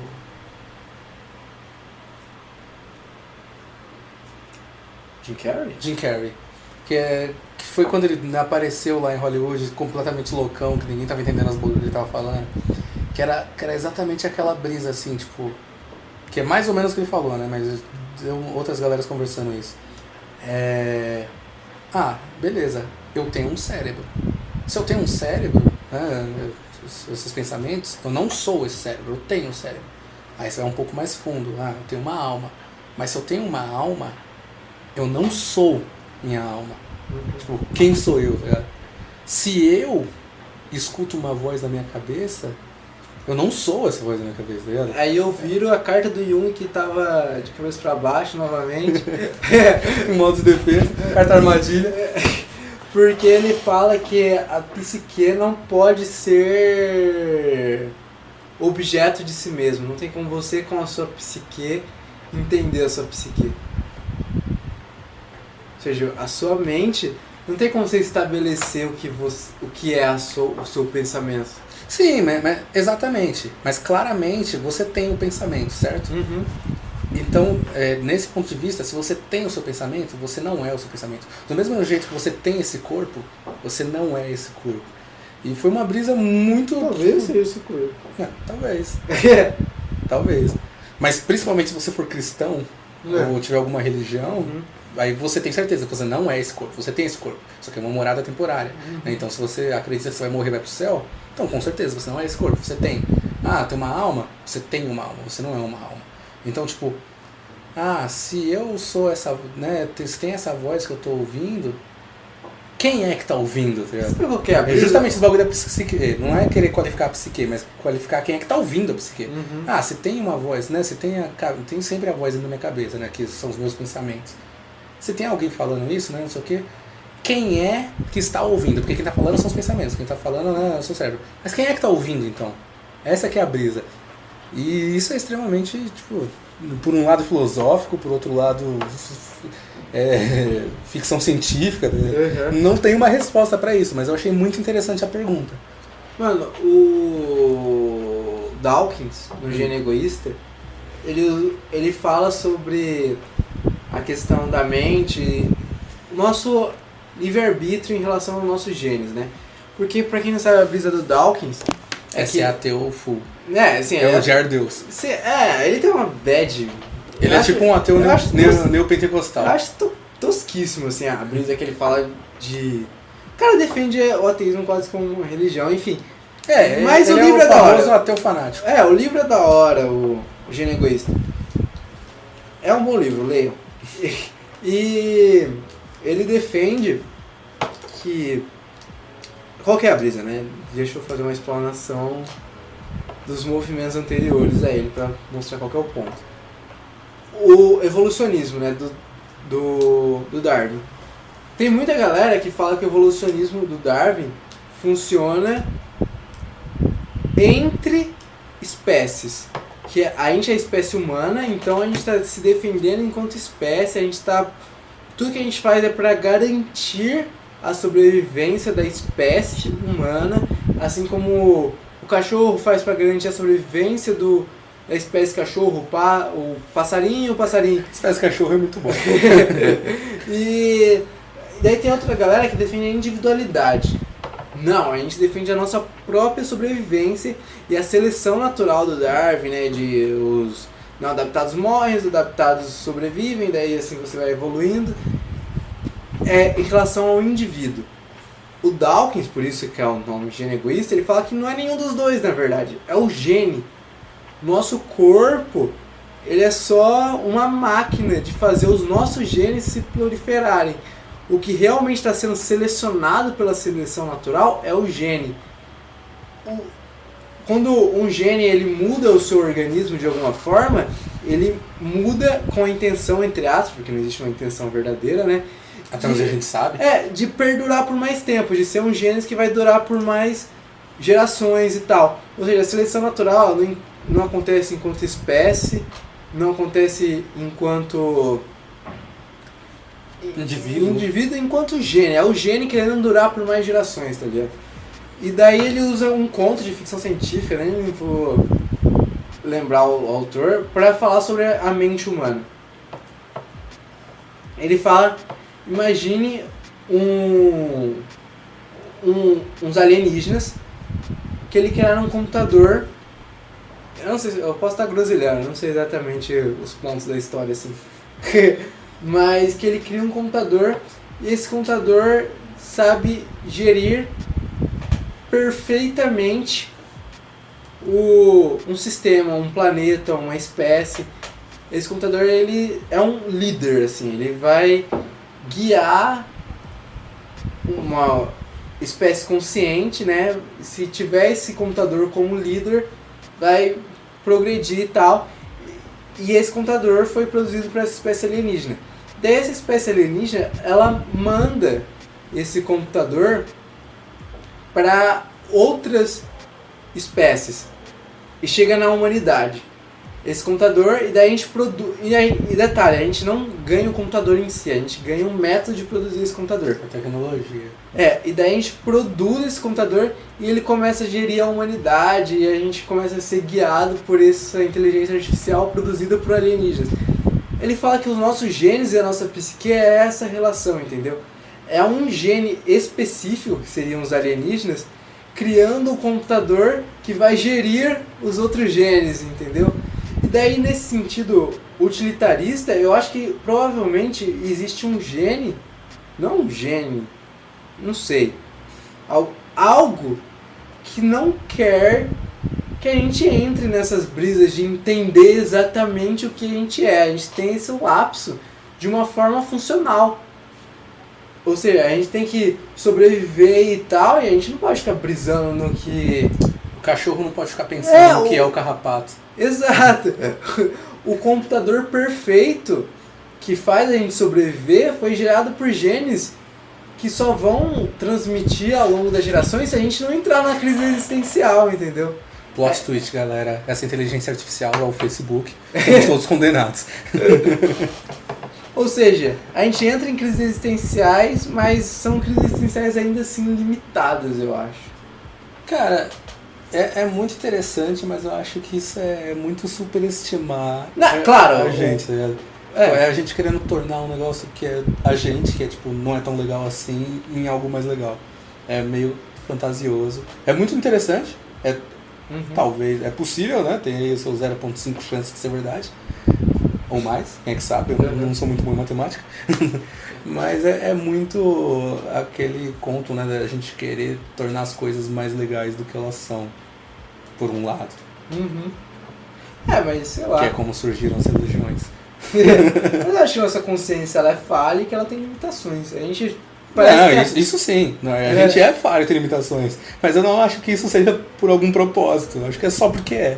É, acho que é o propósito de sobrevivência, no sentido que a nossa consciência, ela foi pen... Ah, e outra coisa, nesse... Não nesse mito, né? Esse conto, É, De não deixa de ser um mito.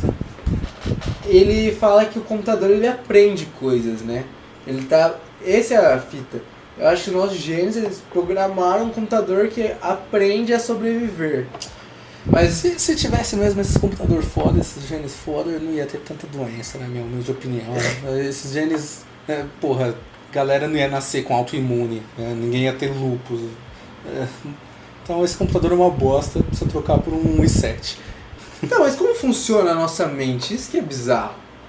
O que, que faz a nossa mente funcionar da forma como ela funciona? Nunca Co- teremos a resposta. Aí a gente pode falar, o DNA. Quando nasce um bebê, ele foi.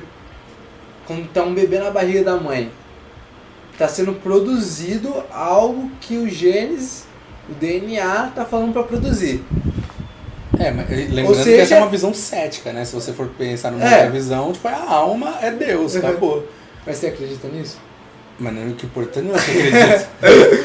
Ou seja, a consciência, a mente, ela entra nessa programação do bebê dentro da barriga. Ou seja, quando o bebê está sendo gerado, a consciência está sendo gerada também. Ou seja, a consciência, ela obedece às lógicas de sobrevivência. Tá, mas tem, tem essa vertente, tem a vertente que a consciência é nada mais do que um aprendizado, né? Que tudo- Uhum. daí entra o o- que você é simplesmente as suas, as suas experiências. Entra o Dan Gardner também, que ele tem o livro Risco, a Política e a Sociedade. Não sei, se- acho é a Política do Medo, a Política Sociedade do Medo. Que ele faz uma metáfora extremamente interessante. Imagine um homem das cavernas que ele dorme e no dia seguinte ele acorda na Times Square. Lotado de informação, de pessoas, de algo que ele não é completamente alienígena para ele ele faz essa metáfora para falar que esses são os padrões da nossa psique. Eles foram selecionados para guiar a gente Então dentro. vamos dar uma segurada enquanto passa essa porra. Não, não precisa nem pausar. Melhorou, vamos. Enfim, ele. Os nossos padrões de mentalidade eles foram criados para fazer a gente sobreviver em certas circunstâncias. Aí você pega esses padrões e você joga em circunstâncias completamente diferentes que não foram o habitat em que esses padrões foram criados.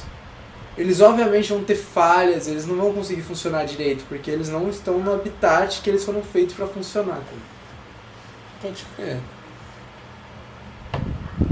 Daí ele entra na questão do medo, né? De nosso medo em sociedade é algo completamente diferente do que nosso medo em natureza. É. Ah, hum, nessa linha de pensamento a gente também tem a questão do desenvolvimento e das redes sociais, né? Porque há 10 mil anos a gente tem uma sociabilidade toda firmada no, no face to face, né? No cara a cara. Então é, principalmente mais antigamente, que existia muito menos privacidade, né? as pessoas moravam em tudo um monte, que nem um monte de rato. né? Não existia, ah, eu tenho meu quarto, né? meu pai tem o quarto dele, não.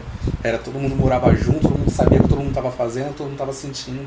É, existia muito menos solidão nesse Todo mundo sentido. ouvia os gemidos. É, todo mundo sabia quando você tinha transado. já. Ou cagando.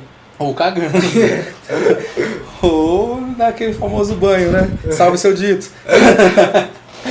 e então é, é muito novo essa questão, um, por um lado, da individualidade, né? Das pessoas terem casas separadas, terem quartos separados, terem muito mais tempo sozinho.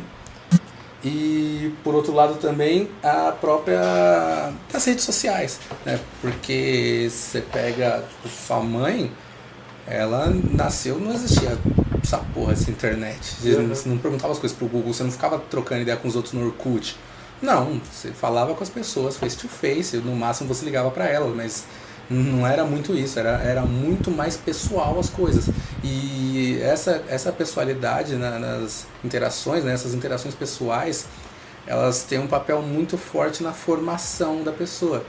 Então a gente não sabe o que vai mudar quimicamente no nosso cérebro, o que vai mudar na nossa formação nessa nova era tecnológica onde as pessoas se veem muito menos e interagem muito mais através dos meios digitais.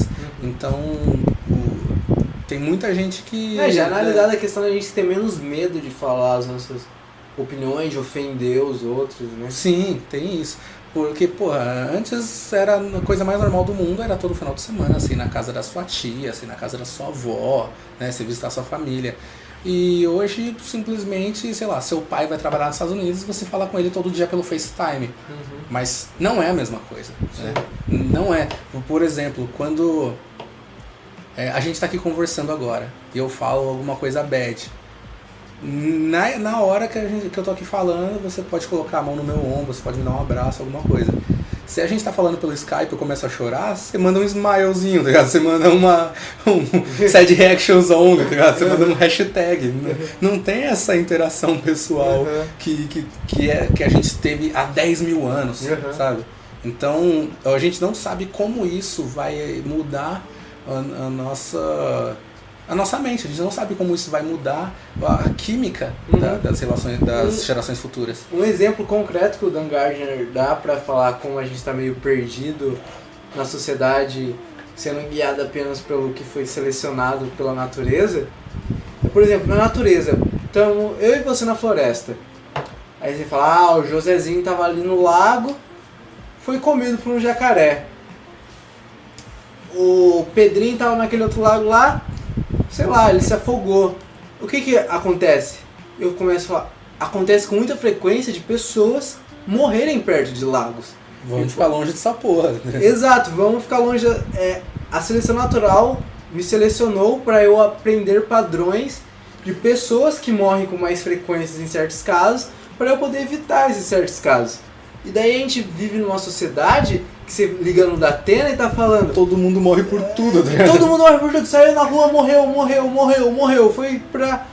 Foi comprar um pão, morreu. E daí você fica, caralho, eu tô. Eu começo a ter medo de sair na rua, de cruzar uma esquina. E daí. Óbvio, ele tá analisando a sociedade dos Estados Unidos, muito diferente do Brasil, não tô falando que aqui não é violento, nada. Mas ele fala, por exemplo, ele pega casos, né, por exemplo, que a galera tem muito medo e mostra como é ínfimo. Por exemplo, o caso de pedofilia que ele fala de crianças são deixadas sozinhas e são abusadas. Ele fala que se você pegar uma proporção, é muito pouco. Só que a mídia é tão grande que todo pai tem medo dessa porra. Ah, mas isso serve mesmo pra. Primeiro que não, a gente não mora num bairro seguro, né? É. O, pela, a, a taxa de, de homicídios de- de habitante a cada 100 mil pessoas, ela. Cada 100 mil? É, 100 mil. O, acima de 10 é considerado meio que barbárie, e a gente tá em 30. a gente tá em 30. Mas existem lugares muito piores que 50 estão já? em 90. A gente tem quase 50 já no Brasil. Não tava em 30 e. Tá. A última vez que eu vi tava na casa dos 30. Mas ok. Então, estamos melhorando, hein, galera? Ó, daqui a pouco a gente passa em El Salvador, vamos lá. Mata seu primo aí. Comenta fascinado até hoje. A gente, o Brasil, é no top 1. Mas, por exemplo, existem outros lugares que são muito piores, né? Tem galera que tá em 90 Uhum. e a gente acha que tá lá, né? A gente... Por, o, existe justamente essa mentalidade de ficar assistindo da Atena e ficar com medo das coisas. Tá, no Brasil não é um lugar maravilhoso, assim, né? Se você sair na rua com o iPhone jogando ele pra cima, você provavelmente vai perder ele. Mas não é essa coisa de... quebrar, porque essa porra quebra muito fácil. É. Mas não é aquela coisa de picar pau, de você botar a cabeça pra fora na janela e tomar uma bala, né? Não é isso, não é assim também. Que sua mãe falava que se você botar a mão pra fora vai passar um caminhão arrancar sua É, mão. não é assim, galera. O, o, o Mujica, por exemplo, quando ele assumiu o governo lá no Uruguai, ele proibiu os programas de Datena. Porque essa porra não serve pra nada. Essa porra é um, é um desserviço à sociedade. Uhum. É simplesmente pra ficar martelando, martelando em cima do mesmo caso, né? As mesmas coisas, as mesmas notícias, muitas vezes, tipo, idiotas, né? Não é o programa inteiro que passa uns bagulho mais sério. O tempo todo eles enchendo linguiça, xingando alguém, falando mal de alguém que não tem dinheiro pra ter um advogado, porque se fosse alguém mais famoso, eles, eles sempre passam a, passam a mão. Não sei, também não. O quê? Porque teve aquele caso do. do Biel. Ah, mas o Biel todo mundo fala. Mas se você pega alguém que você sabe que tem um tem uns processinhos, que tem uns advogados É, raivosos, o caso você é, se não você tá... tem mais grana, o seu caso se torna mais ambíguo, né? Será É, que você cometeu? exatamente. Será que não? Se você tem menos grana, você cometeu o crime, tá ligado? Esse é o ponto. Se você é rico, você é suspeito. É. Se você é pobre, você é ladrão, você é criminoso, você é assassino, você é drogado. Se você é rico, você é vítima, você é suspeito, né? É isso. Mas basicamente esses programas eles servem a esse desserviço à sociedade, de ficar martelando e criando um medo. O, isso me lembra do, do Bowling for Columbine, do, do Michael Moore. Que ele fala que ah, a sociedade americana, né, todo mundo comprando arma, comprando arma, isso, isso, aquilo. Mas é por quê? Porque a mídia fica gerando um medo nas pessoas, a mídia fica gerando preocupações e as pessoas estão sempre com medo e botando a culpa no Marilyn Manson. Tá ligado? Mas é É, exatamente se bem isso. que o próprio fala kill for me, então. O que é? Ele fala kill for me. É, ele faz parte da mídia, não? Mas inclusive, a gente ainda vai fazer um episódio sobre o Bullying for Condomínio, porque tipo, é um puta documentário e, Uhum. e o Marilyn Manson ele simplesmente quebra as pernas de todo mundo na hora que ele fala uns bagulho lá. Mas não falarei hoje, porque aqui não é de spoiler. e já tá dando uma hora e meia também. É. Com as edições vai dar menos. Então é isso, eu vou deixar provavelmente alguma música do Lil Peep falando sobre Benzo. É, no final das contas a gente cagou pro Sad Boys, né? Ah, a gente falou o tempo todo. a gente Dois tá- minutos. É, foda-se. No final a gente vai estar falando aí. É, ter mas- uma é, música é, sobre mas- tomar benzos e esquecer dos problemas da vida. Justo. Mas e no fim das contas, o que, que você achou do Doc? Eu achei da hora. Você achou da hora? Não, eu achei que o ponto é legal, assim. O ponto, eu concordo com o ponto. Eu acho que a gente, a sociedade como um todo, ela tem os problemas que a gente coloca no, na, so- no, no indivíduo. A sociedade como um todo tem depressão. A sociedade como um todo tem TDAH. Eu concordo Mal com do isso. século, né? É, eu Depressão. concordo com isso. Mas eu concordo muito quando falam que é muito. Não expande. O documentário ele não expande, assim. Ele não mostra o lado de como é foda você não se tratar às vezes. Ah, e se você for ver, o nome do documentário é Tome Seu Remédio, e não É. tenha TDAH. Sim, né? Mas o documentário ele fala, ele não mostra como é foda muitas vezes você não tomar as suas pílulas, o quanto é uma porra você viver uma vida completamente depressiva, desorganizada. Ele não fala nada disso. E isso é, É uma que- bad. É que eu acho que eu- ele mostra justamente o lado do excesso, né? Porque É. realmente, se você tem um problema, você tem que se tratar. Mas tem muita gente que não tem problemas e tá se tratando. E aí é disso que ele fala. É, e também então, fala- nesse, nesse, E falta dados sobre isso também. Falta dados sobre abuso, sobre quantos estão usando, quantos aumenta por ano. Tá faltando, falta esse tipo de dados. Justo, justo. Eu acho que esse documentário ele tem um ponto interessante que pode ser explorado por alguém no futuro. assim. Justo. É, bom doc, pontos muito interessantes, mas realmente é, falta um pouco de informação e questão de, de dados mesmo, né, assim, bruto. Mas eu gostei muito e é simples, né, um do- leve de assistir, não é aqueles, aqueles que passava na cultura quando você era criança. então, é, se estiver aí sem fazer nada e quiser tomar umas drogas, digo. É. tomar uma ritalina enquanto assiste um documentário, Pra focar. pra absorver bem as informações. Mas é isso. É, Eu gostaria de indicar, né, como a gente falou, dessa questão de buscar felicidade, de, desse desequilíbrio que existe na sociedade, eu gostaria de, de indicar a animação divertidamente. Porque ela fala de uma maneira bem simples assim, né, do- dos sentimentos, das, das suas emoções e de como todas elas são importantes. E, porra, se você for feliz o tempo todo, isso não é felicidade, isso é doença. Ah, do mesmo jeito que a depressão é bad, porque você não pode ser triste o tempo todo, você também não pode ser feliz o tempo todo, porque isso é um desequilíbrio químico no seu cérebro. E essa animação que, porra, é pra criança, fala muito bem disso e a gente tem que aprender com, com as Pixar e as Disney da vida, que mandam muito bem. No, no documentário, no podcast anterior, eu sugeri Zelda, né? A Legend of Zelda Ocarina of Time. Eu nem lembro. Nesse eu não lembro vou, nem o que eu sugeri, qual foi o anterior que eu não... nesse eu vou seguir o mesmo padrão e vou indicar Édipo Tirano de Sófocles. Obrigado. Nerd.